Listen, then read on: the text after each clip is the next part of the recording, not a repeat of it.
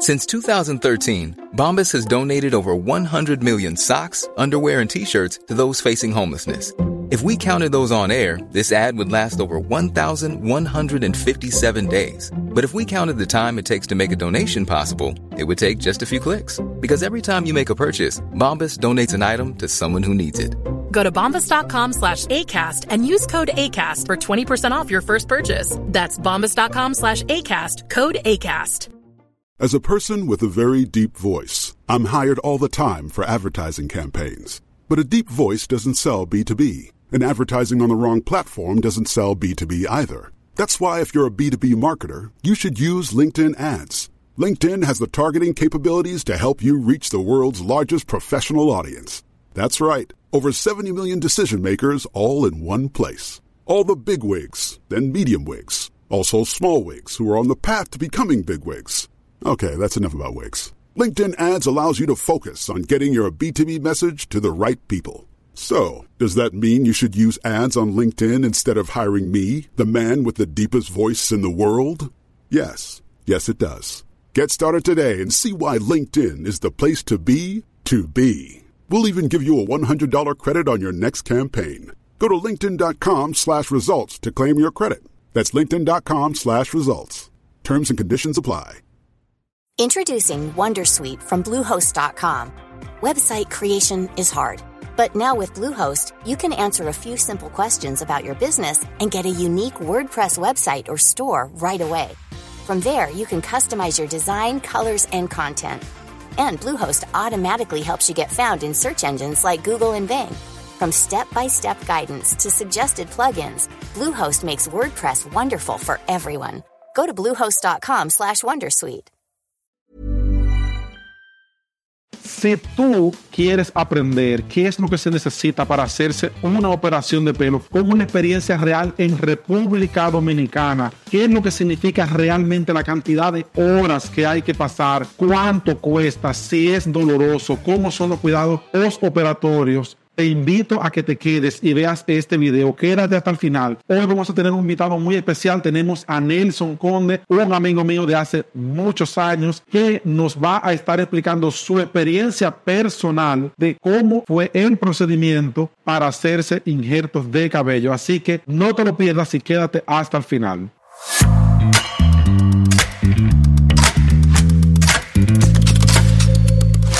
De repente yo llegué a contar ciento y pico de hebras con el minoxidil. Para un momento, tú que estás hablando de hebras por número, en serio, tú te ponías a contar las hebras. Cuando me di cuenta que me está cayendo el pelo así. Y desde los 14 o 15 años yo hice mi plan. Yo dije, si me quedo calvo, me voy a pelar caco y me voy a poner roca. Yo miraba la foto y me decía, general bonito, general. Hasta que un día me di cuenta de que... Nada, más- nada más miraba la calva. No, de que mi frente llegaba hasta aquí atrás. O era una frente. No era calvo, era la frente, de adelante hasta atrás. Hoy por hoy realmente lo que tú tienes que ir consciente a lo que va. Yo no fui consciente, yo creo que eso fue lo- la parte más traumática. Luego de eso, tú no puedes sudar, no puedes coger sol, no te puedes bañar en playa, no te puedes bañar en piscina. ¿A dónde que tú eres que tú vas? Tú te vas a meter en una cueva. No te puede caer agua lluvia, porque se te puede infectar también. Tú tienes que cuidarte bastante. Oye, Genera dinero. 22 millones al mes. No cualquier negocio que uno hace. No, genera dinero. Yo dije, ¿cuánto ellos invirtieron en mí? Yo dije, gastaron anestesia, gasa, API, un suero, un análisis de sangre. Por lo más que se ha ido ahí, eso fue el 10%. Pero hasta ahora, si tú tuvieras que recomendarle a alguien la experiencia al día de hoy, 24 horas después, que haga el procedimiento, ¿qué tú le dirías?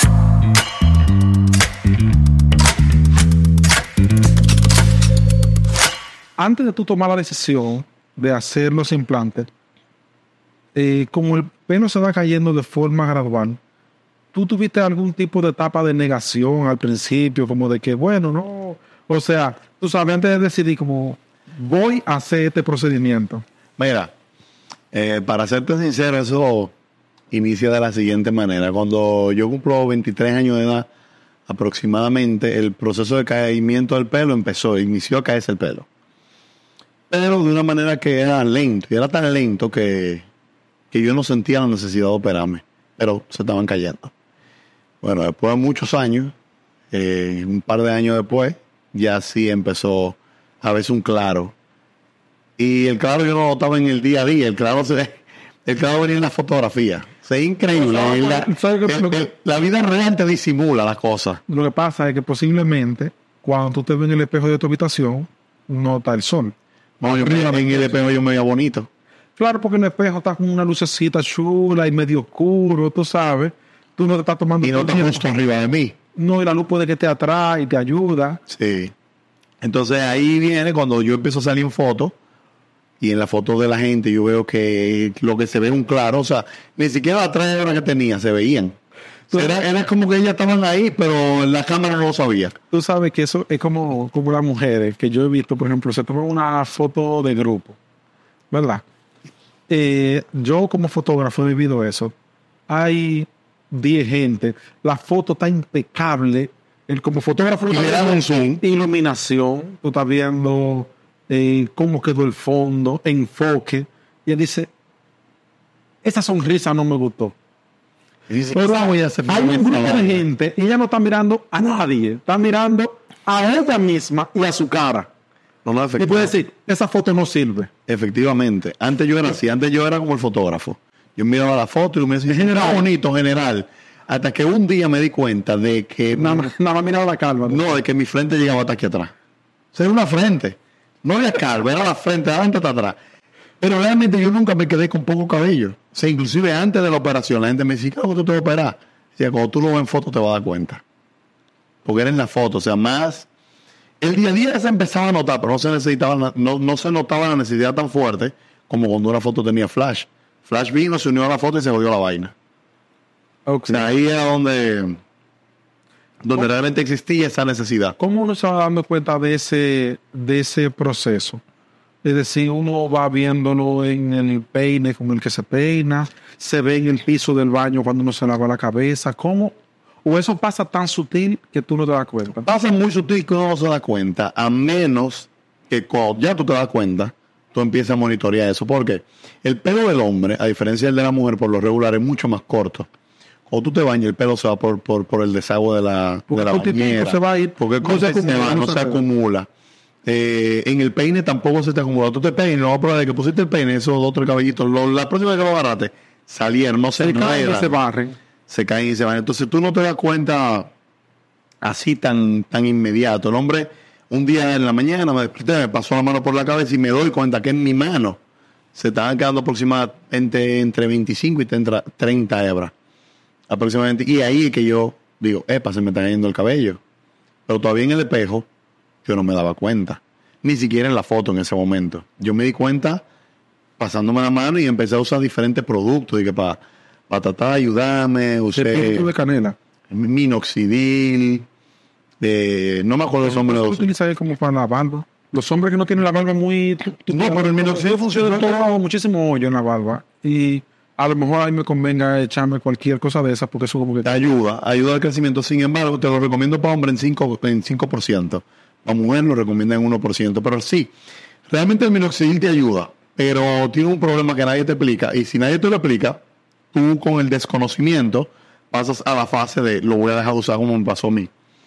Y fue cuando yo inicié a usar minoxidil, en eso ya yo tenía como 26 años de edad, eh, empiezo a utilizar el minoxidil y cuando tú te lo pones, tu cabello de manera natural tiene un proceso de reciclaje.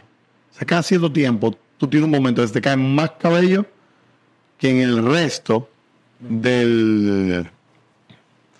Saludando a Lizzie. Ya, quédate ahí, porque imagínate. Eh, uno pierde más cabello en cierto periodo del, de cada dos o tres meses. Hay un periodo que pierde mucho cabello y luego uno que tu, que tu cuerpo ayudó lo restaura. ¿Qué pasa? Cuando yo empecé a usar minoxidil, el minoxidil te lleva inmediatamente a la pérdida de pelo para luego restaurártelo. Tú entraste en O pánico. sea, y entonces yo entré en pánico porque cuando yo veía 25 hebras, de repente yo llegué a contar ciento y pico de hebras con el minoxidil. Para un momento. Tú que estás hablando de hebras por número. En serio, tú te ponías a contar las hebras. Cuando me di cuenta que me está cayendo el pelo así. Duré varias Le da una estadística, hice una hoja de Excel. O sea, como tú dices que al principio. Ajá. Bueno, porque yo lo contaba. 25. Pero digo, con el se hubieran así. O sea, tú le estabas llevando una contabilidad los cabellos. Eh, más o menos, sí. Lo que pasa es que fue tan drástica la, la diferencia entre sin minoxidil y con minoxidil que yo inmediatamente lo dejé de usar. Sin embargo, es interesante entender que el pelo de manera natural se recicla y que la caída del pelo realmente, según fuentes Google, tú, tú sabes, investigaciones que yo hice, nada, nada oficial, no Gu- no una vaina Google. fuente, vaina Google, exactamente, eh, dice que precisamente lo que pasa es que cada vez que tú, tu pelo se recicla, cada vez tu pelo, o por lo menos a personas como yo que ya hereditariamente tienen tendencia a que se le caiga, el pelo lo hace más fino cada vez. Y cada vez que hace más fino, llega un momento que el folículo no puede sostenerlo y el cabello cae. Y al final Queda, queda, queda más fino como que el hueco donde está.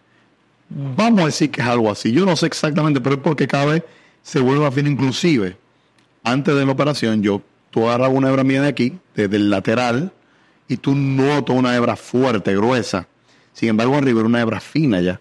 O sea, no era mi pelo original, era un pelo ya debilitado por ese proceso de caída y crecimiento que el cuerpo hace natural. Bueno, el minoxidil me dio un miedo porque de repente lo uso y al tercer día la cantidad de horas se multiplicaron en mi mano. O sea, yo me pasaba la mano una vez, iban 20 horas, me la pasaba la segunda vez, iban 5 y la tercera vez no se pasaban al día.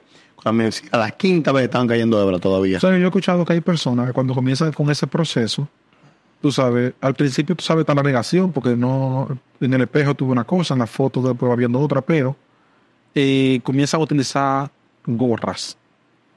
Entonces, he escuchado que entonces la gorra acelera el proceso porque tú estás como con, no sé, tiene falta de oxígeno, el cabello, el sudor, no sé qué cosa. ¿A ti te dio en algún momento para utilizar gorra? No, realmente yo usé mucha gorra en mi vida, pero mucho antes de darme cuenta que el pelo se me estaba cayendo. O sea, entre los 16 y 18 años yo era fan de la gorra.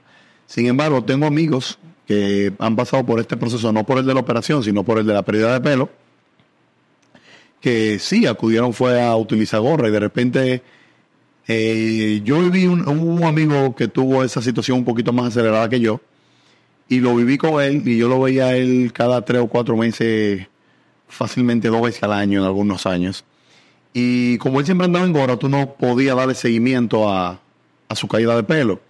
Pero de repente un día él se quitó la gorra y ya no tenía nada. Entonces para, fue como muy sorpresivo el hecho de que él estuviera con cabello y de repente sin cabello. Para, todo, para todos los amigos. Porque él al esconder su problema con una gorra fue muy... Fue, fue un golpe eh, muy, muy seco. El El ca- cambio fue muy En el caso drástico. tuyo no pasó así porque nosotros fuimos viendo el proceso gradual porque tú ya no utilizabas gorra. Exactamente. Yo, eh, cuando me di cuenta de esa situación con el amigo, decidí no usar gorra nunca. Y no, que la gente se vaya dando cuenta de la situación. O sea, esta es la realidad. Yo nunca me avergoncé de, de, no tener, de no tener, o sea, de ir hacia, porque nunca me quedé calvo totalmente, pero de ir hacia la calvicie. No, no me avergoncé. Sin embargo, siempre tuve como un preámbulo de querer tener en mi cabello, ¿tú entiendes? El cabello en la cara hace un cambio muy fuerte, o sea, muy drástico en cuanto a qué tan joven uno se ve. Eh, una persona que pierde el pelo eh, de 24 años se ve mucho más bien una persona de 30, 33, 34 años con cabello. O sea, y yo lo puedo notar con mis amigos. O sea, yo siempre me he juntado con, con personas más adultas que yo y cuando yo encontraba personas que me llevaban 10 años y nos parábamos y nos tomamos una foto, yo siempre me veía un poco más viejo. Por la falta de cabello que en la foto se veía. En la vida real esa falta de cabello no se veía tan sustancial como te dije anteriormente. Y ahí fue que yo empiezo a decidir volver esto una realidad. Bueno, dices tú que no se ve tan sustancial. Cuando uno se comienza a ver, por ejemplo, uno normalmente no se ve de espalda. De la, no. eh, uno ni siquiera se ve al derecho. En los espejos tú te ves invertido y te acostumbras a que esa Y tú imagen- pones un espejo siempre. No, y los seres, y nosotros nunca te ven con un espejo, nosotros te ven al derecho. Tú te Exactamente. ves invertido la vida entera. Entonces, es muy posible que, por ejemplo, tal vez tú en tu trabajo, que a, lo mejor tienes que salir al sol en ocasiones, o a la playa, o esto, o lo otro, a lo mejor sí se notaba, pero tú no te das cuenta porque tú no tienes un camarógrafo atrás. Eh, adelante. estoy- ahí estoy totalmente de acuerdo Bueno, contigo. uno, puede tener, uno puede tener una autopercepción de cómo uno se ve, Diferente a la realidad. no en el espejo del baño y en el espejo de su habitación, que es donde uno Donde usualmente el espejo me está dando mentira a mí. Entonces, sabes- condiciones de iluminación, etcétera, etcétera. Oye, y uno cuando se mira en el espejo hasta se para en ciertas poses. O sea, tal vez que uno queda mejor. uno se pone fotogénico en el espejo. Es una realidad. ¿Tú sabes dónde yo me daba cuenta drásticamente estando en la calle? Cuando me tocaba ir a la playa. No por el sol, sino que cuando me mojaba, las cuatro horas que yo tenía se unían y se formaban en una. Como que el, el agua pelea La mojas- pega. Sí, es una vaina impresionante. O sea, yo me mojaba, salía del agua inmediatamente tenía una hebra de cabello. Con solo mojarme. Ahí se me veía el claro fuerte. Eh, sí, porque ya cuando yo tomé la decisión, ya yo, o sea, tenía cabello, pero yo estaba en mis últimos. O este, este es mi último año con cabello. ¿Cuánto tiempo pasó desde el momento que tú dijiste, cualquiera hace ese procedimiento hasta que te decidiste a ejecutarlo, a hacerlo realmente? Que es, es algo loco lo que te voy a explicar. Porque mira, la decisión de ponérmelo fue desde el momento en que yo me vi una foto, el claro. O sea, hace más de cinco años. Pero siempre fue una decisión vaga. No fue una decisión real. Porque yo me seguía viendo en el espejo y veía la mentira que el espejo me decía. Y decía, no, pero la gente me ve así, todo foto nomás. Entonces la gente cuando ve la foto va a decir, no, pues esta foto salió rara, saliste sin cabello. Pero tú tienes. Entonces no. Yo me dejaba engañar un poquito por el espejo realmente y, y me agradaba, no me agradaba mucho la idea de, de tener quirófano. Yo soy una persona, vamos a decir, dominicanamente ñoño. O sea, yo una aguja, yo me dejo sacar sangre porque me acostumbré chiquito. ¿Se puede llamar este tipo de procedimiento quirófano? ¿Se puede llamar operación? O sea, Eh, sí, sí, yo diría que sí. Mira, eh, yo he pasado por pocas operaciones en la vida. Creo que, que dos operaciones nada más he tenido y esta ha sido una de las de las que más miedo me ha, me ha dado, inclusive durante el proceso y ¿de todo. qué, qué son esas operaciones? Eh, yo tuve una, una operación de cola vocal. eh, un día voceando un concierto o algo, parece que se me fue la mano. Boceando. Se me fue la mano ¿Tú qué cantando, cantando. Mira, pre- precisamente era un, un- un concierto y al otro día tuve ronco. Ya, salí ronco del concierto. Tercer día, más ronco. Cuarto día, más ronco. Cada vez me puse más ronco hasta que llegó un momento que yo empecé a esforzarme para que la gente me tuviera que escuchar. Entonces, cuando yo con más fuerza forzo más la cuerda vocal. Y esto ya no está bien. Entonces yo dije, esto no está normal, déjame un otorrino, me revisan y de repente me dicen que sí y me tengo que operar. Esa fue una de las operaciones. La otra. Eh, y la otra fue una operación ridícula. A mí se me encarnaban las, las uñas de los dedos del, del dedo grueso del pie, como le decimos aquí, y me cortaron, me abrieron un poquito y me quemaron la, raíz para que la uña no naciera en esa dirección y santo remedio. La primera fue sumamente sencilla, pero yo era muy, muy joven. O sea que la ñoñería estaba en su máxima expresión. Eso para mí fue el final del mundo. Ok. Tú haces drama, ¿eh? Cuando, por ejemplo, te van a sacar sangre. No, eres no, la que no. conversa con, con la bioanalista. De las que conversan con la Sí, le dices, No, no, mira, no. espérate, trátame el paso. No, si me van a sacar sangre, no. Para sacarme sangre, yo soy el primero en poner el brazo. Eh, pero a mí jugaba conmigo otro factor, que ni siquiera es la aguja ni nada de eso. A mí no me da dolor. Es el factor nervio. Si yo siento que hay una situación que no está totalmente controlada, por mí yo me pongo nervioso y los nervios me pueden controlar al nivel que me da un dolor de estómago, me puedo marear, puedo perder.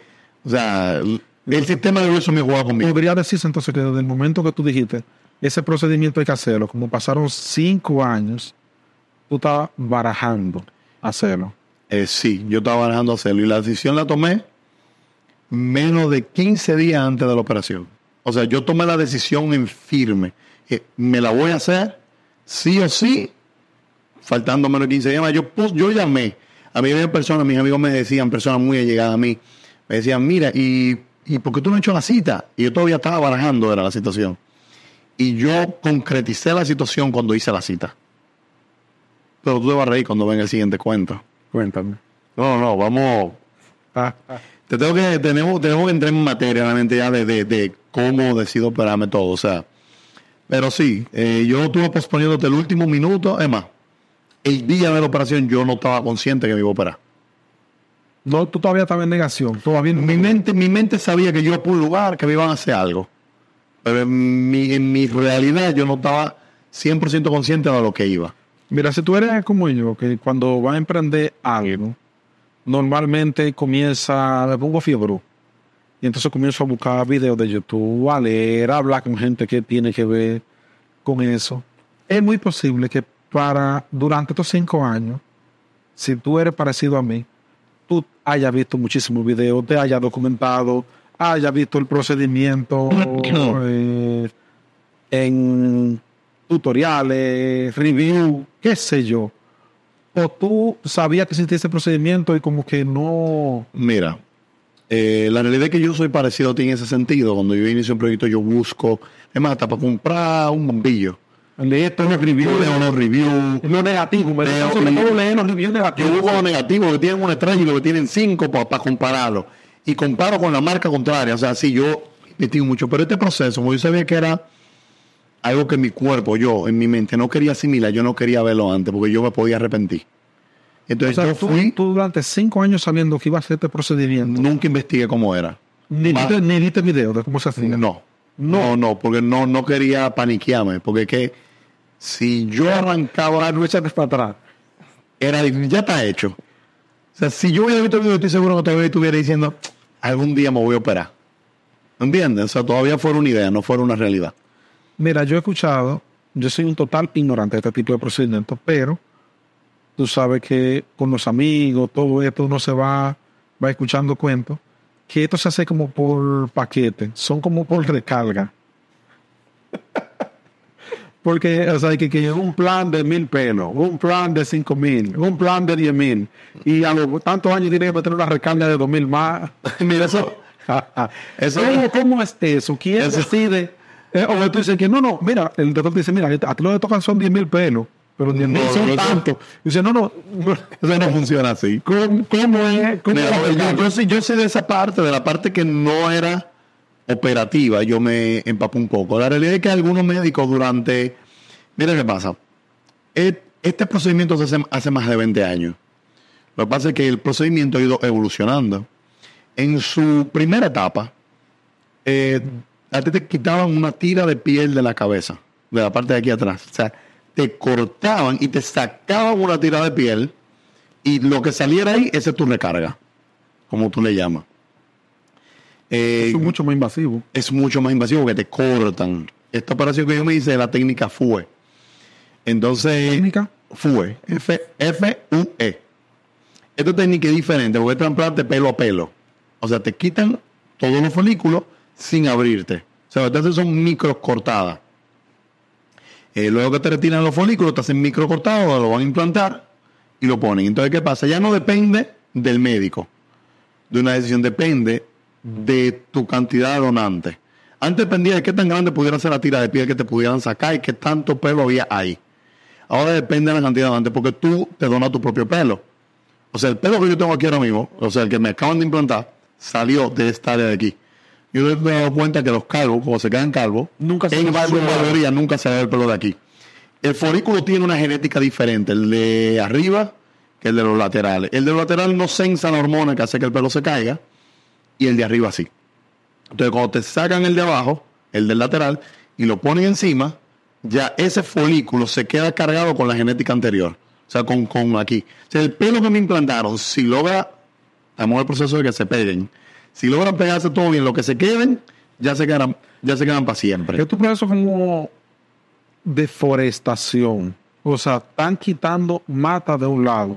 Pero para sembrarle en otro, por lado. Y hay que esperar ahora que se den la mata, que la mata prenda. Sí, para eso hay una que serie de medicamentos. Que podría que del porcentaje de cabello que te pusieron ahora, alguna matica no prendan. Eh, Sí, existe siempre esa posibilidad, eh, pero lógicamente eso viene con el cuidado postoperatorio. Igual, aunque yo me cuide suficientemente, es posible que algunos lo prendan, pero siempre son una minoría.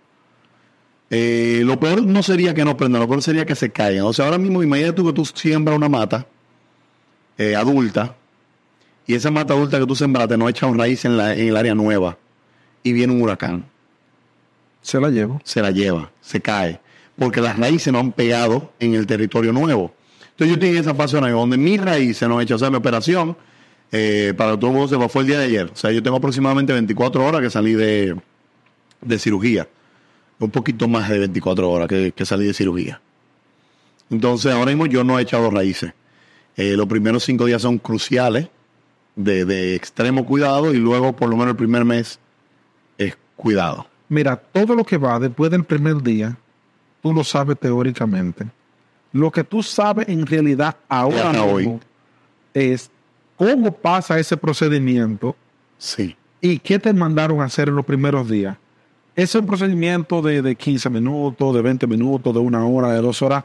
¿Cómo El procedimiento. el procedimiento? Mira, eh, para empezar, gracias a Dios no vi ningún video. O sea, gracias a Dios. Pues por eso te digo que voy a echar para atrás. Eh, el procedimiento te dicen, cuando tú llegas, puede durar entre 8 y 12 horas. Eso es lo primero que te dicen. En mi mente yo fui programado para durar de 3 a 6. La mitad del tiempo lo que me dieron. Eh, y ese, Entonces- ese optimismo, ¿de dónde te salió? Ya te lo dijeron. Bueno, me lo dicen cuando yo llego allá. Ajá. nunca fue un pre, yo no tuve una cita previa eh, con, con los doctores, porque como yo te digo, yo tuve citas previas en otros médicos. Eh, pero donde me la hice fue una decisión, la voy a hacer ahí, voy y me fui. O sea, ya, yo no investigué, no busqué review, te dije, yo fui a la ciega. Tanto así que en el proceso yo sentí temor, precisamente por no haber hecho ese review al que yo siempre estoy acostumbrado. O sea, yo dije, por primera vez rompo los parámetros y esto está saliéndoseme de control. O sea, no, no tenía el control en mis manos. Sí. Mi operación duró 10 horas, y- 10 horas y 40 minutos aproximadamente. O sea que sí, por eso. Ahora te respondo la, la pregunta que me hiciste ahorita, donde me decías que si lo consideraba una operación.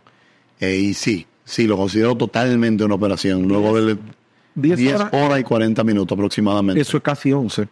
Sí. Me faltan 20 minutos para. Eh, realmente en el lugar yo duré 12 horas en la clínica. Una operación de casi 11 horas es una eternidad. De. Eh, si tú no estás durmiendo. Yo no quisiera asustar lo que no se han hecho, pero yo le tengo que decir algo. O sea, no, yo, o sea, con esto no, yo no me la repitiera. Pero no es porque es dolorosa, no, es que es. Tú te sientes en un manicomio, tú estás encerrado, con personas jurungándote la cabeza, poniendo aquí, dándote para allá, y de repente tú no sabes lo que está pasando, tú estás mirando un techo. Eh, 11 horas. 11 horas. Eh, Esa hora es por traumático. es. Eh, Tú tienes que ir muy programado para ¿qué saber aguantar. dices? Las posibilidades de dormirse son bajitas. Porque el sonido de todo lo que están haciendo está en tu cabeza. Y el cráneo está muy cerca. Entonces el cráneo un, transporta el sonido al, al, al- oído, las vibraciones, de manera muy intensa. Entonces, aunque tú estés bien anestesiado, tú oyes todo. Oyes cada laceración, cada cortadita que te hacen, cada... Tú oyes el ch- cuando te cortan la piel, todo tú lo escuchas. Creo que de la única manera, yo, yo logré dormirme en un periodo de tiempo muy pequeño, unos 30 minutos, y yo pedí permiso para ponerme mis audífonos, fue, me puse los audífonos a todo volumen, música ultra relajante, y logré dormir, pero logré dormir más también por el cansancio que yo tenía de ver el mismo techo. ¿Tú entiendes? O sea, eh, eh, fue una película. ¿Tú quieres que te haga un poquito el relato de, de Me gustaría saber una cosa. Cuando te dicen que te van a poner, ¿cuántos cabellos te pusieron? Mi trasplante fue... Dicen ellos. Dicen ellos que me trasplantaron 4.000 folículos. Ajá, entonces. 4.000 Eh. folículos puede ser más de 4.000 cabellos. Eso es importante saberlo. Pero también, Un folículo puede hacer dos o tres pelos de un mismo folículo. pero si son 4000 y lo tienen que sacar uno A uno. y ponerlo, estamos hablando de que cada cabello son, tú sabes, quitarlo Sí. y ponerlo. O sea que son 8000 hoyos. Son 8.000 cortadas, según lo que yo interpreté y según lo que más o menos yo sentí. De uno en uno. En Eso, yo conté. eso no parece, eso no parece una tortura, en cierta forma. La tortura no es lo que te están haciendo en la cabeza, como te- es el tiempo que tú estás sin poderte mover. O sea, tú estás literalmente acostado. Porque Vamos a contarte la operación. entender. O sea que si tú pudieras relajarte durante ese tiempo, no hay ningún problema. Si te durmieran, fuera un palo. Si te durmieran y te despertaran al final, fuera un palo. Porque inclusive el postoperatorio, que que te voy a decir me no, estás hablando, no, entonces es que tú no sufriste la operación. Tú sufriste tú propiamente que no se puede estar tranquila durante 10 horas. eh, más o menos, sí. Esa, esa podría Tú sufriste la ansiedad cualquier de no persona- estar haciendo nada. Bueno, imagínate que, que a ti te pongan acotado, despierto, sin poderte dormir, con personas moviéndote la cabeza, pero tú sabes que tú estás cortado, en la cabeza que te están cortando, pero tú no te puedes mover, mirando un techo, blanco con bombillo. Ni siquiera la cara del doctor tuvo, porque los doctores están atrás de ti. tú no estás viendo a ningún humano. Entonces es complicado. A, a ti te habría ayudado mucho. Tú sabes que como Bueno, alguien que hablara conmigo. Una televisión, que puede ser una serie. puede ser. Yo te, te habría ayudado muchísimo. Como ahí te gusta tener, tú eres el tipo de persona que me gusta tener el control de la situación, te habría ayudado muchísimo. Que, por ejemplo, hay una pantalla adelante proceso. tú puedes ver el proceso y tú te habrías puesto a joder la paciencia. Y que, oye, pero ese, ese es verdad, no nada cogió, no para haciendo un orden.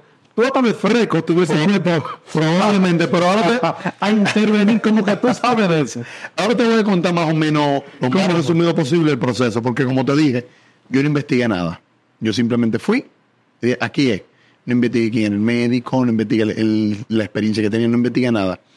Eh, llego al centro, eh, me reciben el lobby muy bonito, me reciben en recepción, me, me dicen que lleno unos formularios, lleno los formularios.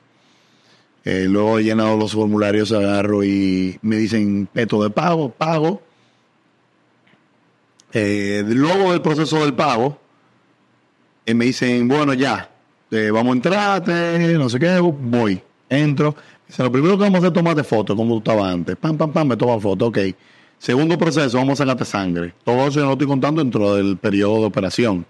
O sea, tú estás entre la hora y pico, que lo- la hora y 20 minutos que tú ves, yo duré 12 horas. Esto no está dentro de las 10 horas y 40. Esto está dentro de la hora y 20 minutos que está aparte. Eh, me sacan sangre, me hacen pruebas, me imagino que todas las pruebas para decir de coagulación, eh, si había sido o no, o sea, que, tienen sus temas, todas las enfermedades que tienen que ver, eh, plaqueta, coagulación, esto, todo. Bueno, luego de ahí me dicen, ok, ya, hasta ahí todo se veía extremadamente profesional. Me dicen, bueno, vamos donde la doctora. Yo fui el, pri- el primer paciente en llegar, voy donde la doctora. Eh, no, antes de eso conocí a un señor que fue a hacérsela con su hijo allá y me enseñó los resultados de un sobrino. De él, mira, el sobrino mío se la hizo, mira el resultado, se la hizo aquí, por eso nosotros vinimos para acá. Eso me calmó.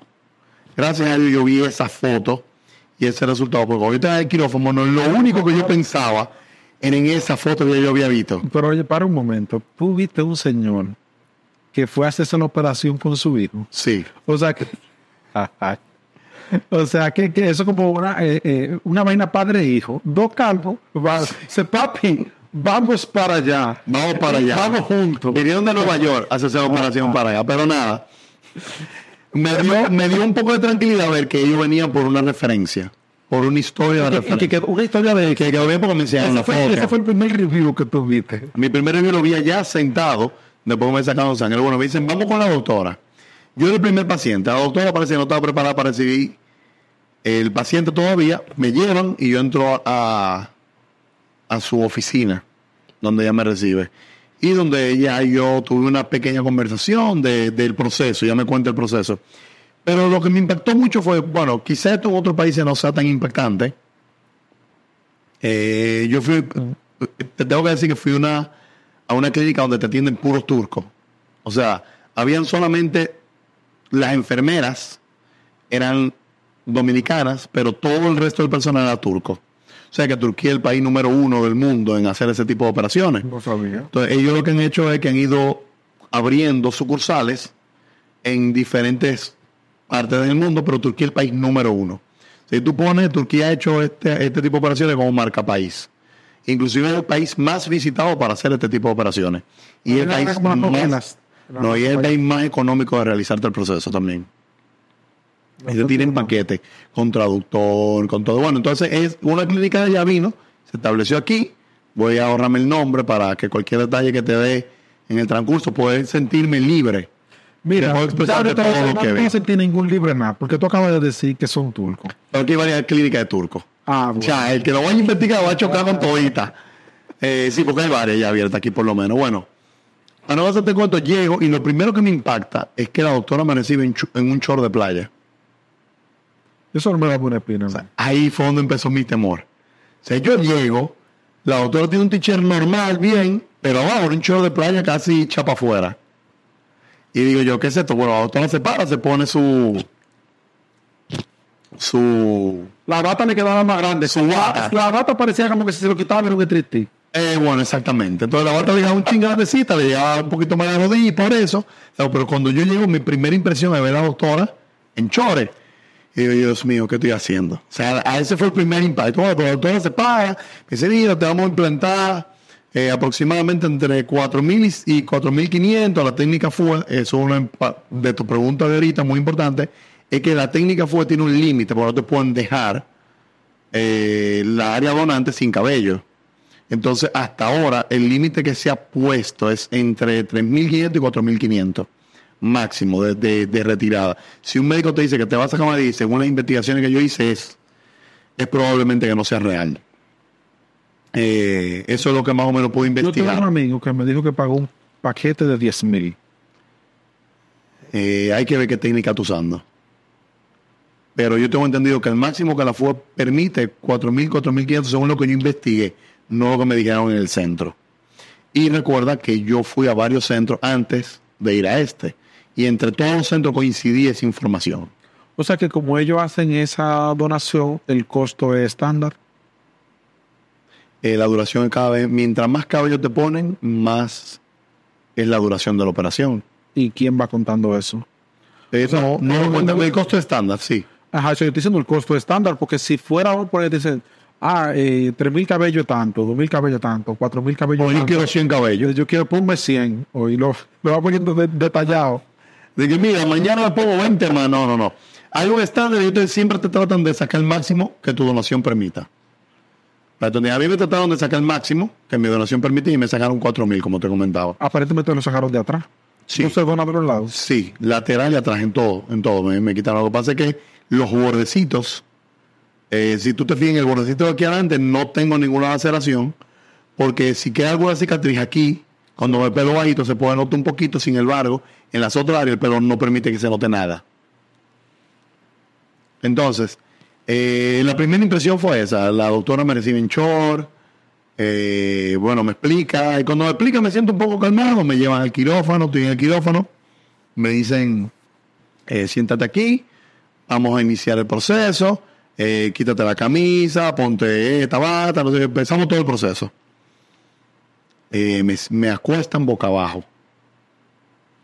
Las primeras tres horas y media del proceso fueron boca abajo, cosa que es incomodísimo. Porque tú dirás, bueno, tú estás cómodo, pero no. Eh, ¿Tuvo esta camilla de masaje? Como una camilla de masaje, con la cabeza metida en un hoyo. Sí, pero ojalá fuera la del hoyo. La de ellos tenía como una parte que separaba y tú no quedabas como perfecto. Entonces tú tenías un abollado, era incómodo. O sea, ah, tú eres cacón. No, porque la, camilla se me veía para abrir y cerrarlo. Luego, tú tienes 11 horas apoyando la frente en un lugar, te duele el alma. Ya. O sea, la frente ya. Yo busqué ponerme así, me puse así, me puse así, después metí un ojo, metí la nariz. Lo que la primera tres horas es sacando cabello nomás. Es sacando cabello. Y y si te pongo con lo van poniendo como un platico, pa. Sí, ellos tienen como una bandejita que lo van sacando y lo van poniendo. Son dos, son dos. Entonces, esta fue la segunda parte que me dio un poquito de, de, temor. Porque primero me dicen, ponte boca abajo, vamos a hacerte el cuento por parte. Sea, vamos a hacerte entera, pero organizado, para no irme al futuro. Me en boca abajo, me dicen, la, la enfermera que se habla español, que de verdad me pareció muy buena enfermera, o sea, me, colaboró en cada situación que pude mientras ya tuvo ahí, porque parte de la operación ya salía, atendé y volvía. Eh, si, no, si ya no hubiera estado ahí, posiblemente mi operación no se hubiera dado, porque no te voy a hacer el cuento. ¿Qué pasó? Cuéntame. Me ponen boca abajo y me ponen la anestesia en la cabeza. Primero en toda la parte que es lateral, atrás y la otra lateral. Ella me dijo antes de que me inyectaran que la anestesia dolía mucho. Y le pregunté, del 1 al 10, me dijo, del 1 al 10 duele un 11. Esa fue la enfermera que me, que me estaba colaborando. Me dice que duele un 11. Me dice, lo que duele mucho es cuando el líquido se contacta con la piel. Pero te duele unos segundos y luego se va el dolor. Efectivamente así fue. Pero no fue un 11, fue un 8. O sea, la realidad del dolor fue un 8. Del 1 al 10 fue 8. Ella me preparó lo más probable para Mira, o te preparó o no trabajan en la misma escala ustedes dos. O sea, ¿quién ha dicho que el menor yo y, yo dije 8, por eso se equivocó. O sea, no, pero en mi umbral del dolor yo sentí que fue un 8 ahí. Ya. Entonces, las primeras. Mira, 8 de 10 mucho, de todas maneras. Sí, es, un dolor. y 11 de 10 no existe. Eh, sí, sí existe. Yo te, lo, te voy a llegar ahí. Eh, la, la primera fase de las primeras 10 inyecciones duelen pero no ven por 5 segundos. O sea, ay, se va. Entonces, ese primer 10, porque es como el, el- el primer marco de tu cuello que están inyectando. Luego, cuando ellos se van moviendo, Para arriba. va doliendo menos porque ya tú tienes la zona circundante adormecida. Sí. Sí hubo zonas que nunca se me terminaron de adormecer, pero yo me di cuenta que cuando yo decía que sentí un chin de dolor, ellos me inyectaban más Más anestesia. decía, y ellos sentía, yo sentía el cuero cabelludo lleno de eso, o sea, un duro, o sea, que yo no quise, ya yo, yo aguanté un poquito de dolor por eso, porque llegó un punto que ya no voy a decir que me duele. Pero el nivel de dolor era muy mínimo. Pero yo me, después, después de ese proceso, ellos te hacen un, un pinchazo con una agua y te dicen dónde te duele, dónde te duele, dónde te duele. Y en algunos puntos sentí el pinchazo, pero sentía tan leve que preferí no decirle para que no me inyectaran más anestesia. Eh, bueno, luego de eso ellos te inyectan un líquido. La función del líquido yo no la sé porque no la pregunté, pero yo entendí que era para separar un poco el, el- el área de trabajo con el cuero cabelludo, como llenarte de un líquido entre el cuero cabelludo y, y tu cráneo, vamos a decirlo así, lo que sigue, la, la capa de piel que continúa luego de la superficial. Ellos te llenan de líquido. Bueno, en el proceso de ese llenado de líquido, no duele. O sea, ese, ese, después que tú tienes anestesia no te duele, pero tú sientes los pinchazos, tú sientes todo lo que están haciendo, pero no duele. En ese proceso, a mí me bajó el azúcar, me mareé, sudé frío, casi tuve al borde de perder conocimiento. Yo estoy acostado boca abajo. Yo le dije, deme un momento, me senté, le explico que estoy mareado, ya era una persona turca, la que hablaba español ya no se encontraba ahí, o sea que ya no entendió lo que yo le estaba tratando de explicar No hablan inglés. no hablan inglés. Ellos te hablan algunas palabras en inglés, algunas en español, pero si tú hablas inglés, ellos no te entienden en inglés, y si tú hablas en español, no te entienden en español. Entonces ellos tienen tres comandos importantes para cualquier persona que vaya a operarse con un turco y el dolor, duele, baño y momento. Ellas son como, como los chinos, que tienen los de apoyo, que Sí. tienen un, un vocabulario de 15 palabras. Exactamente, el de ellos va más o menos por ahí, pero yo me aprendí tres. Tú ese momento y ellos paraban. Ya sea para tú mover un poquito el cuello porque ya te dolía, para cualquier cosa, el momento que ellos paren. Baño es que tú te vas a parar, que te condicionen para tú ir al baño. ¿Tú crees que, que ese, esos mareos bajón de azúcar, esos síntomas fueron por algún tipo de intolerancia a la anestesia o tu nervio, estrés, falta de la situación, etcétera, etcétera, pueden La influir? segunda. La segunda, porque si hubiera sido un- una reacción a la anestesia, hubieran tenido que inyectarme algún otro químico. Y no, no fue en lo absoluto necesario. O sea, yo cuando sentí que perdí el control, mi mente empezó a vincular. O sea, mi, mi mente ahí fue que reconoció que está en el proceso de la operación. Sí, fue cuando mi cuerpo, mi cerebro conectó con que estás en la operación. Y eso me entró un pánico. No es primera vez que me pasa. Eh, Me ha pasado pocas veces en la vida, pero cuando yo entro en un nivel de pánico, o sea, 100%, se me controla tanto, me da un todo, que empiezo a perder el conocimiento. O sea, mis nervios pueden conmigo. Por eso yo en la vida casi, casi nada me pone nervioso. Pero en ese momento que yo lo interioricé, que ya era un hecho, me puse tan nervioso que todo se me fue. Entonces ahí llega la chica que te digo que habla español, llega otro médico.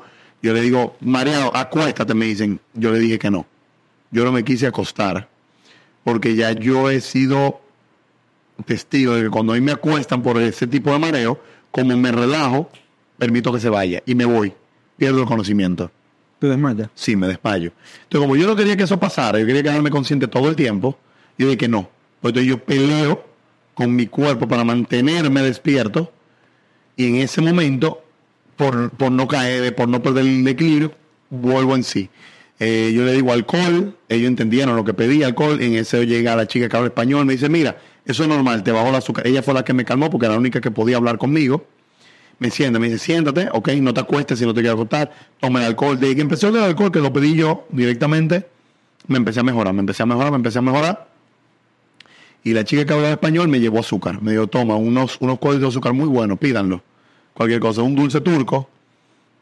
Eh, Dulce turco. un dulce turco raro ahí, pero bueno. Pues entonces, me dan el dulce turco, se llama Turski.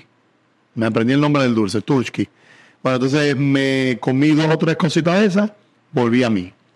Cuando vuelvo a mí, le digo, ya, continuemos. Pero en ese ¿Eso a momento, las cuántas horas de operación? yo no me tenía anestesia puesta a los 20 minutos. Porque me faltaban 11 horas. Estaba en pánico en los primeros 5 minutos. Claro, porque ahí fue que mi cuerpo, ahí fue que mi cerebro asimiló que era, una- que era un hecho. O sea, ahí fue que yo entré ¿No en te el volvió a dar ataque de pánico? No, durante la operación entera no me volvió a dar porque fue el choque de cuando tuve que asimilarlo. Inclusive ahí, yo le di Ese pánico se cura con alcohol y turkey. Tursky. Sí. Entonces le digo a la enfermera que si habla español, yo digo, perdí mi dinero, no quiero hacerme la operación. Ah, ya te trancaste. Ya no, yo, yo dije, no me la quiero hacer. No me la quiero hacer, no me la quiero hacer, no me la quiero ¿Y hacer. que ya te hablando? Ella, ella me dijo, mira, tú no vas a ser el primero ni el último. Hay dos gente más que haciéndosela. Y tú también. Y yo Y yo la miré. Por ya la desconfianza que yo tenía, por cómo me recibió la doctora, no hice mi review. El no haber hecho mi review me dio un golpe muy fuerte de confianza, de desconfianza. Y al, al pasar eso, digo, bueno, ya, ya esa desconfianza yo la miro y le digo, estoy seguro aquí por lo menos. Y ella me dijo, sí. Y me lo dijo de una manera tan confiada que, que yo me sentí tranquilo realmente. Con ese seguir para adelante todo fluyó. Todo empezó a Esa fluir. enfermera estaba en el procedimiento, o sea, ella, No, ese es el problema. Como ella no habla español, ella salía y entraba, salía y entraba. ella habla turco. no habla turco. Ellos tienen ya un O sea, lenguaje. que hay un grupo de personas que son los que están encargados de tu salud, haciendo un procedimiento en tu cabeza que ellos no se pueden comunicar entre ellos. Ni siquiera con la persona que pueda comunicarse conmigo. Yo habría entrado en pánico código. con eso, yo habría entrado en pánico. Ahí va. Yo tener dos o tres doctores, enfermeras, lo que sea, que están haciendo un procedimiento en mi cuerpo que podría de cualquier forma salir mal. Y no tienen forma de decírmelo. No, que ellos no pueden comunicarse eficientemente entre ellos. Ya eso para mí sí sería... Bueno, lo, lo más dramático no era eso. Lo que más me entró en alerta es que ellos, los turcos, hablan como con un acento muy marcado. Y entre ellos, durante la operación, la estuvieron hablando. Y habían veces que uno entraba en pánico y tú dices que no sé si le está preguntando, mira, me topé con algo que, que, que no había oído nunca antes. O, o mira, está Esa es la imaginación tuya. Ellos diciendo, mira, Oye, vamos aquí vamos a juntar unos tragos, pero en turco. Y tú, ¿qué estoy pensando? Yo pensando, te más sangre de la cuenta, ¿cómo lo nivelamos este tigre? Se va a besar, se va a decir nada, pero no sé, tú no lo sabes. Yo, o sea, Tú sabes, eh, tú yo estaba en el play hace como, como dos días. eh, y yo siempre he pensado que cuando, no sé, tú sabes que, por ejemplo, a veces tiran par de lanzamiento los pitchers y como si la cosa no está saliendo bien, el catcher viene donde, donde el pitcher le hice algo. Y se pone siempre el guante en la boca. O sea, hay muchas cámaras, todas las cosas. Para que no le están hablando. Y hablan. Y el pitcher nada más así. Que sí, que no. Y yo digo, "Ven acá, ¿será realmente que ellos están hablando del juego? No estaban diciendo de que, mira, el junte aquí eh, en la casa de fulano después del juego. Sí, ganamos. Sí, ganamos. Y van la gente que hablamos, sí. Y la muchachona el otro día. Van. Sí, ella va. Pero tiene que ganar. Uno creyendo, no, y los narradores diciendo, mira, él le está aconsejando porque la otra vez, los narradores haciéndose un mundo, diga de lo que le están diciendo, de estadística, y que están hablando de una vaina personal, de esos turcos, están hablando de qué es lo que van a comer, de y tú pensando que tú te estás desangrando. Pero 11 horas echaron en cuanto a la vida. Pues si hubiesen hablando español, te, te entretienes cuando te pero hablando turco. Claro, están hablando un idioma que tú ni, ni idea. Eh, bueno, entonces, eh, Uy, yo... mira, se lo pegó a mí. Está pegado. Oh, se fue ya. Bueno, entonces, eh, como, como te comentaba, empiezan ya a sacarme folículos, luego viene, luego que me sacan los folículos, viene la parte de hacer de todos los hoyos. Eso fueron tres y media, los hoyos fueron como una 40 minutos. Y luego viene la parte de implementación, de implantación. La implantación es eterna. En, en- en resumen, en resumen. Anestesia. Sí, Te sacan todo y lo ponen en un platico. exactamente. Te perforan arriba todo el hoyo Correcto. Y después comienzan a sembrar la mano. uno por uno, pero entre ese proceso y el sembrado viene la anestesia de arriba. Esa anestesia sí dolió 11. Esa anestesia duele 11 de día, o sea,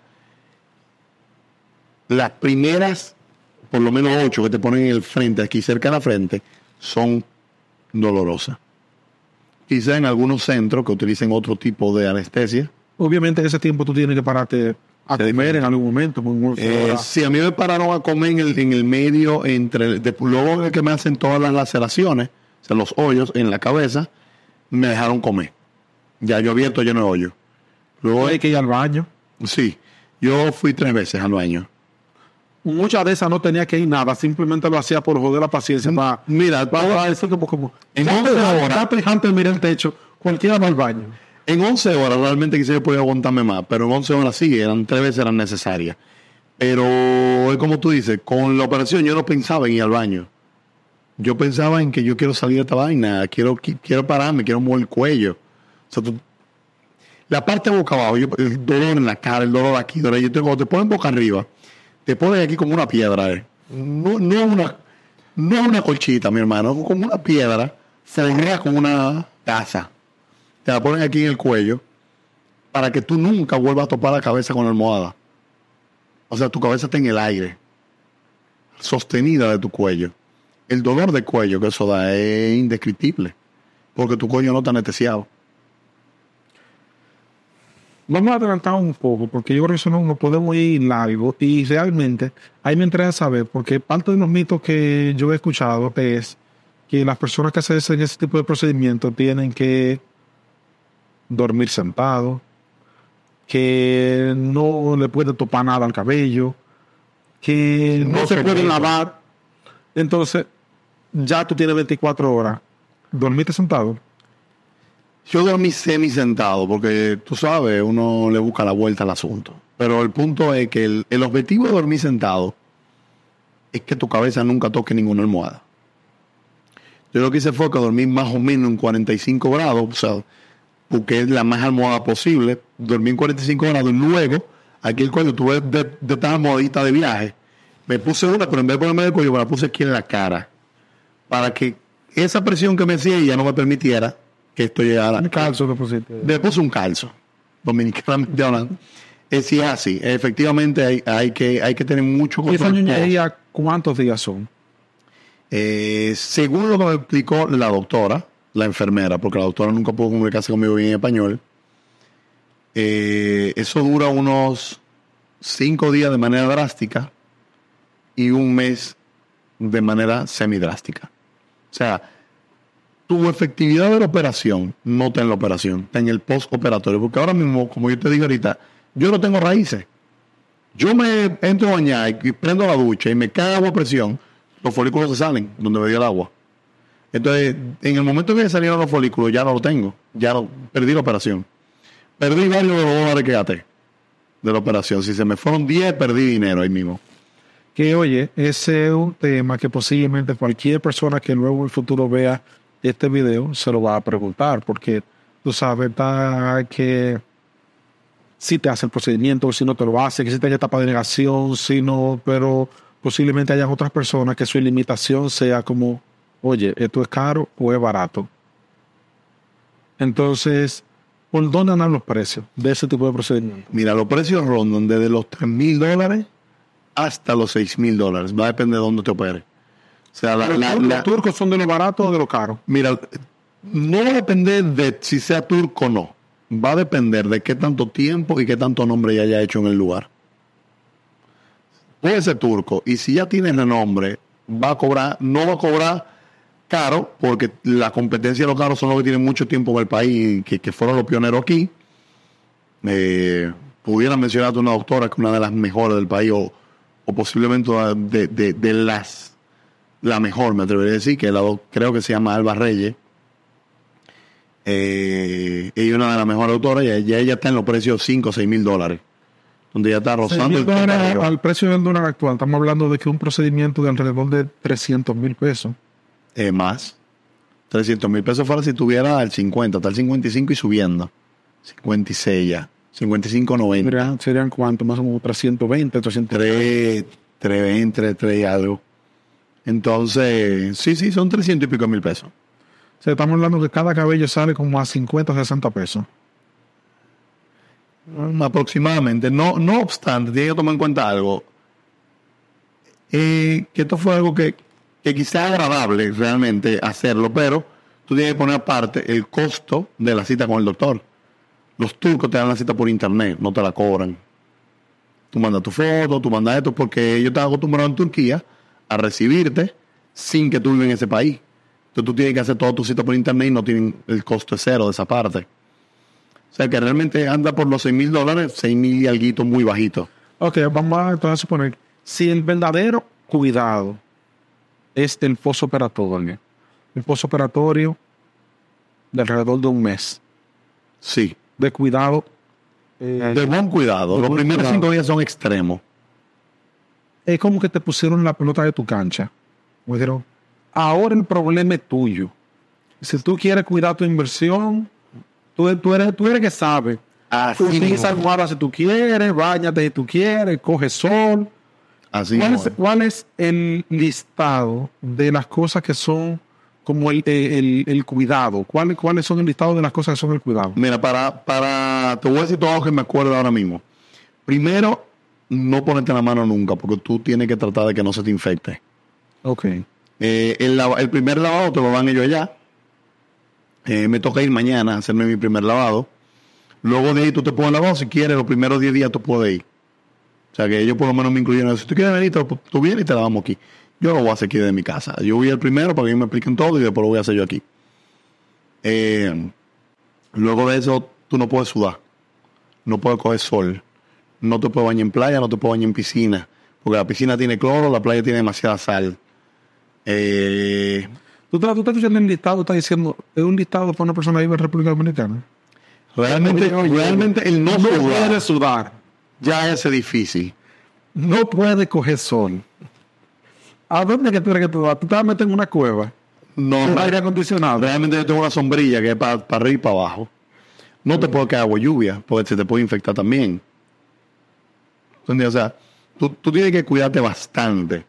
Pero el cuidado extremo, como te estoy comentando, son los primeros 5 a 7 días. No puedes, por ejemplo, hacer ejercicio por un mes, eh, ni siquiera gimnasio, ningún tipo de ejercicio, por lo menos 7 días. Todo lo que tenga que actividad sexual, eliminarla también. No puede haber nada extremo en tu vida durante los primeros 7 días. Del, no te puedes poner t-shirt, no te puedes poner nada que se. Ah, que ser camisa, camisa, camisa, camisa, a botones. Eh, no te puedes poner broche, t-shirt, todo de camisa porque el rosa te puede tumbar un folículo. Eh, lavarte el pelo, no, ovario. en el mejor de los casos. Ah, un folículo es el mejor de los casos. Ajá. El lavado también tiene que ser con un champú especial, eh, con agua preferiblemente bien filtrada o agua de botellón. Yo me estoy fijando que ellos te recontaron bajito. Ese fue la primera, el primer trauma que yo tenía. Entonces, tú que tienes un cabello muy abundante la mayor parte del tiempo, tú sabes que en este país eh, la gente no, no- somos mestizos, todo el mundo. Casi la mayoría de personas somos mezclados, mestizos, medio negros. O sea, que las personas así blancas, así como tú, no es el abundante en este país. Pero todas las personas, normalmente en algún momento cuando un muchacho lo pelan a caco, a excepción de los que tienen los cabellos buenos. O sea, que es posible que sea tu primera vez pelado a caco. Sí. A este nivel sí.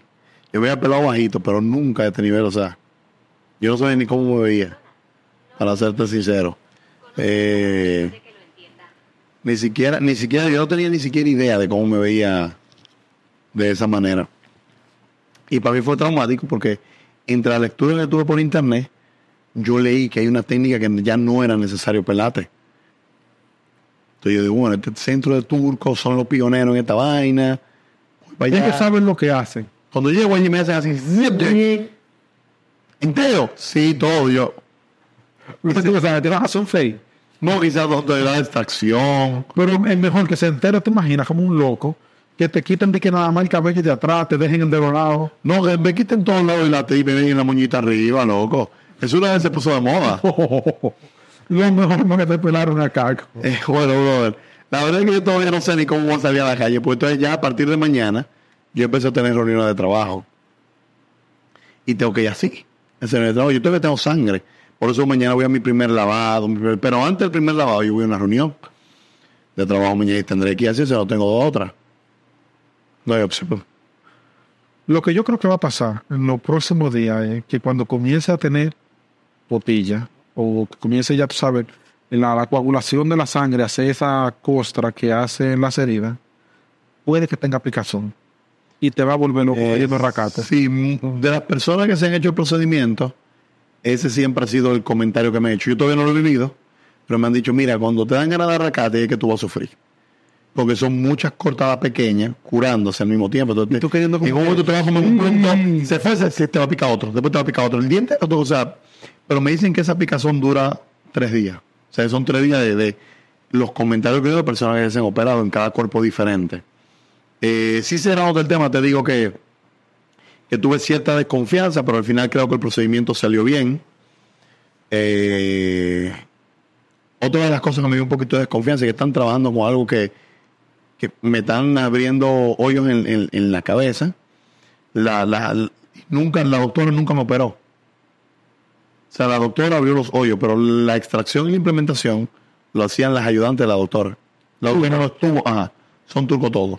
No estamos hablando de la enfermedad. Las enfermedades son dominicanas. Las ayudantes de la doctora eran turcas, pero ella fue que me extrayeron e implantaron. O sea, la doctora solamente me abrió los hoyitos donde iban a ser implantados. Tú sabes, Nelson, que Entonces eso también me dio un poco de... ya vamos a parar por ahora, porque yo creo que luego vamos a tener que hacerte... La, y- la, la versión 2. Claro, porque yo quisiera saber ya dentro de uno, dos, tres, cuatro meses cómo fue el, eh, el proceso, cómo creció el cabello. Tómate fotografía para poder ver el antes y el, y el después. Claro. Pero hasta ahora, si tú tuvieras que recomendarle a alguien la experiencia al día de hoy, 24 horas después, que haga el procedimiento, ¿qué tú le dirías? Mm, mira, la persona tiene que ponderar cómo se quiere ver en el futuro para entender si un día de mucho malo trago tal, tú estás dispuesto a ese cambio de, de, de vete con cabello. Porque la realidad es que yo no soy tan fan de verme bien. O sea, yo me lo puse porque quería verme un poquito más joven, pero yo no me lo repitiera. O sea, tú me dices, yo voy a echar el tiempo para atrás con este conocimiento de y no me lo hago No. no me lo hago. Quizá mañana piense diferente. Pero cuando tuve el resultado ya se te olvidó la experiencia. Quizá piense diferente. Pero hoy por hoy que tengo la experiencia vivida, no me lo repitiera. Sin embargo, yo creo que si estuvo muy consciente a lo que va, que yo no fui consciente, de que son muchas horas, de que te va a doler el cuello, de que son muchas horas mirando el techo. En esa zona que tú estás mirando el Pero- pero techo, es un día. Y pasa. es un día, pero es un día que tú quieres que acabe. Pero ya Y tú acabó. estás desesperado, no, ya acabó, hoy acabó. Pero yo, ahora viene la tortura de dormir sentado. yo me acuerdo de ayer, pero no, no, es que yo me acuerdo de ayer, cuando yo todavía. Mira, lo menos que yo hice fue, como yo, yo no tenía nadie que hablar español, yo puse a hablar con Dios. O sea, me el quirófano y dije, Señor, ve, porque yo, no tengo con quién hablar aquí, nadie habla español. No me dejes solo, tú también. Eso fue una experiencia bonita, espiritual. Espiritualmente fue bonita. Pero- Porque hice un buen acercamiento con Dios y dije, oye, no me dejes solo ahora, que no tengo con quién hablar, no, pero la verdad es que hoy, Yo tenía un plan cuando, cuando yo era pequeño, mi papá es calvo.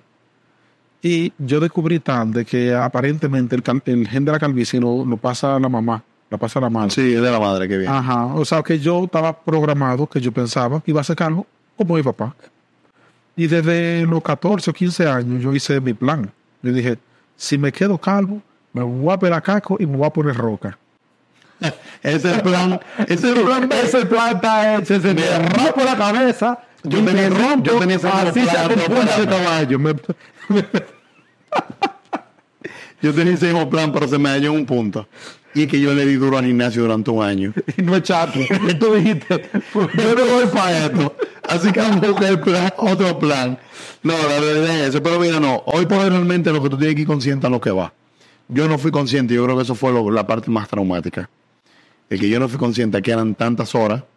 Oye, tú lo habían dicho. Tú, tú quisiste tener tu optimismo atento a ti. No, es que me lo dijeron ahí. Ah. Yo no fui mentalizado. Mi mente era, inclusive la persona que me acompañó, yo le dije, mira, entre 3 a 6 horas la operación. Salimos a las 3 de la tarde y vamos para tal sitio. Mi mente era algo así.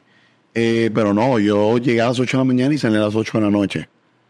O sea, yo duré 12 horas. Y de verdad que por lo más fuerte que tú seas, llega un momento que la desesperación te invade. Sin embargo, te puedo contar una experiencia para terminar totalmente diferente a la mía, que fue la del señor, el papá e hijo. El señor me dijo, yo me dormí en la operación. O sea, él se pudo dormir por varias horas y él la pasó genial. Es que oye, todo lo que tú me estás contando, Sí, el, el todo lo que tú me estás contando es que tu tortura fue mental. Todo lo que tú me estás contando es que si alguien es como tú, Sí. puede que la pase mal. Y el que no es como yo, y va mentalizado que vamos a mucho acostado en una cama que arrancando la cabeza, moviéndose de aquí para allá para acá, va a pasar bien. O sea, no, no, no va a tener ningún problema. Pero yo le recomendaría a esos centros que te pongan la televisión a una altura donde tú la puedas ver, porque había una televisión, pero tú nunca la puedes ver. Porque tú tienes acostado la televisión, la tienes que pegar al techo para tú poderla ver casi. Entonces, si ellos te la ponen en una altura que tú la puedes ver, te ponen una serie, que tú, te- ellos tenían YouTube, tenían Netflix, tenían... ¿Qué, qué tú quieres ver? ¿Sabes qué podría ser? Ahora que lo, que lo pienso, esto puede ser sugerencia para los centros. Oye, yo dije, Sí, sí, eso, eso es una sugerencia. Te dan el controlcito. Vamos a poner, eh, tú tienes acceso a ver el celular, por lo menos. Eh, cada cierto tiempo yo puedo tener acceso al celular. Lo que pues, tú podrías tener como una especie de, de- de radio. Vamos a poner que tenga esos controlcitos que son para arriba para abajo y que tenga playlist de cualquier tipo de música y que en el ambiente tú puedas elegir la música. Ellos me dieron la opción de poner la música del televisor, pero la bocina del televisor no son tan buenas como para neutralizar tanto lo que tú estás sintiendo aquí. Yo lo que creo, o sea, mi recomendación sería llévate tus audífonos y pide que te lo dejen poner. Entonces eso te neutraliza un poco lo que está pasando arriba ahora. Tienes un playlist ahí con Y tú ves un playlist corriendo. Yo no me mandaron... un, un playlist de 11 horas. Sí. Que busca un playlist de 11 horas. Pues a mí yo puse un playlist X y puso Ronnie. Yo oí las canciones 15 veces. cuando, me- cuando descubrí que lo podía hacer. Sin embargo, mi recomendación para los centros sería que pongan el televisor en un ángulo que uno lo pueda ver. Si te lo ponen en un ángulo y te ponen una película, quizás tú estés entretenido y las horas pasan más rápido. Lo que pasa es que cada hora yo la conté a cuenta gota. Mira, yo creo que parte de la sugerencia, nosotros, ellos no lo van a saber, porque tú se lo estás diciendo en español y yo no, lo escuché en turco. Hay que poner un centro de eso. Porque nada más con tres personas a 350 mil pesos, esa gente hicieron un millón diario. Diario. Ajá. Y tú, y tú nada más, nada más me hablaste de esos dos pacientes. O sea, que si fueron cinco, era Era- un día. no, no, no, ellos tienen más o menos tres, ese centro por medio tres por día, porque yo conté la camilla que tenían, todo. de, a yo- un, de a un millón por día. es un millón por día Se con trabajan de lunes a viernes, 22 millones al mes. y su y la operación no es costosa porque esto importa esto es me pareció interesante porque yo hice ese cálculo antes de que tú lo estuvieras haciendo yo dije ¿cuánto ellos invirtieron en mí? y dije, gastaron anestesia gasa tape un suero un análisis de sangre por lo más que se ha ido ahí eso fue el 10% de lo que yo pagué los empleados son por mes que le pagan no por operación tú tienes un costo fijo. Tú tienes que disparar la cantidad de gente que va a tu centro. Oye, Genera dinero. 22 millones al mes. No cualquier negocio que lo hace. No, genera dinero.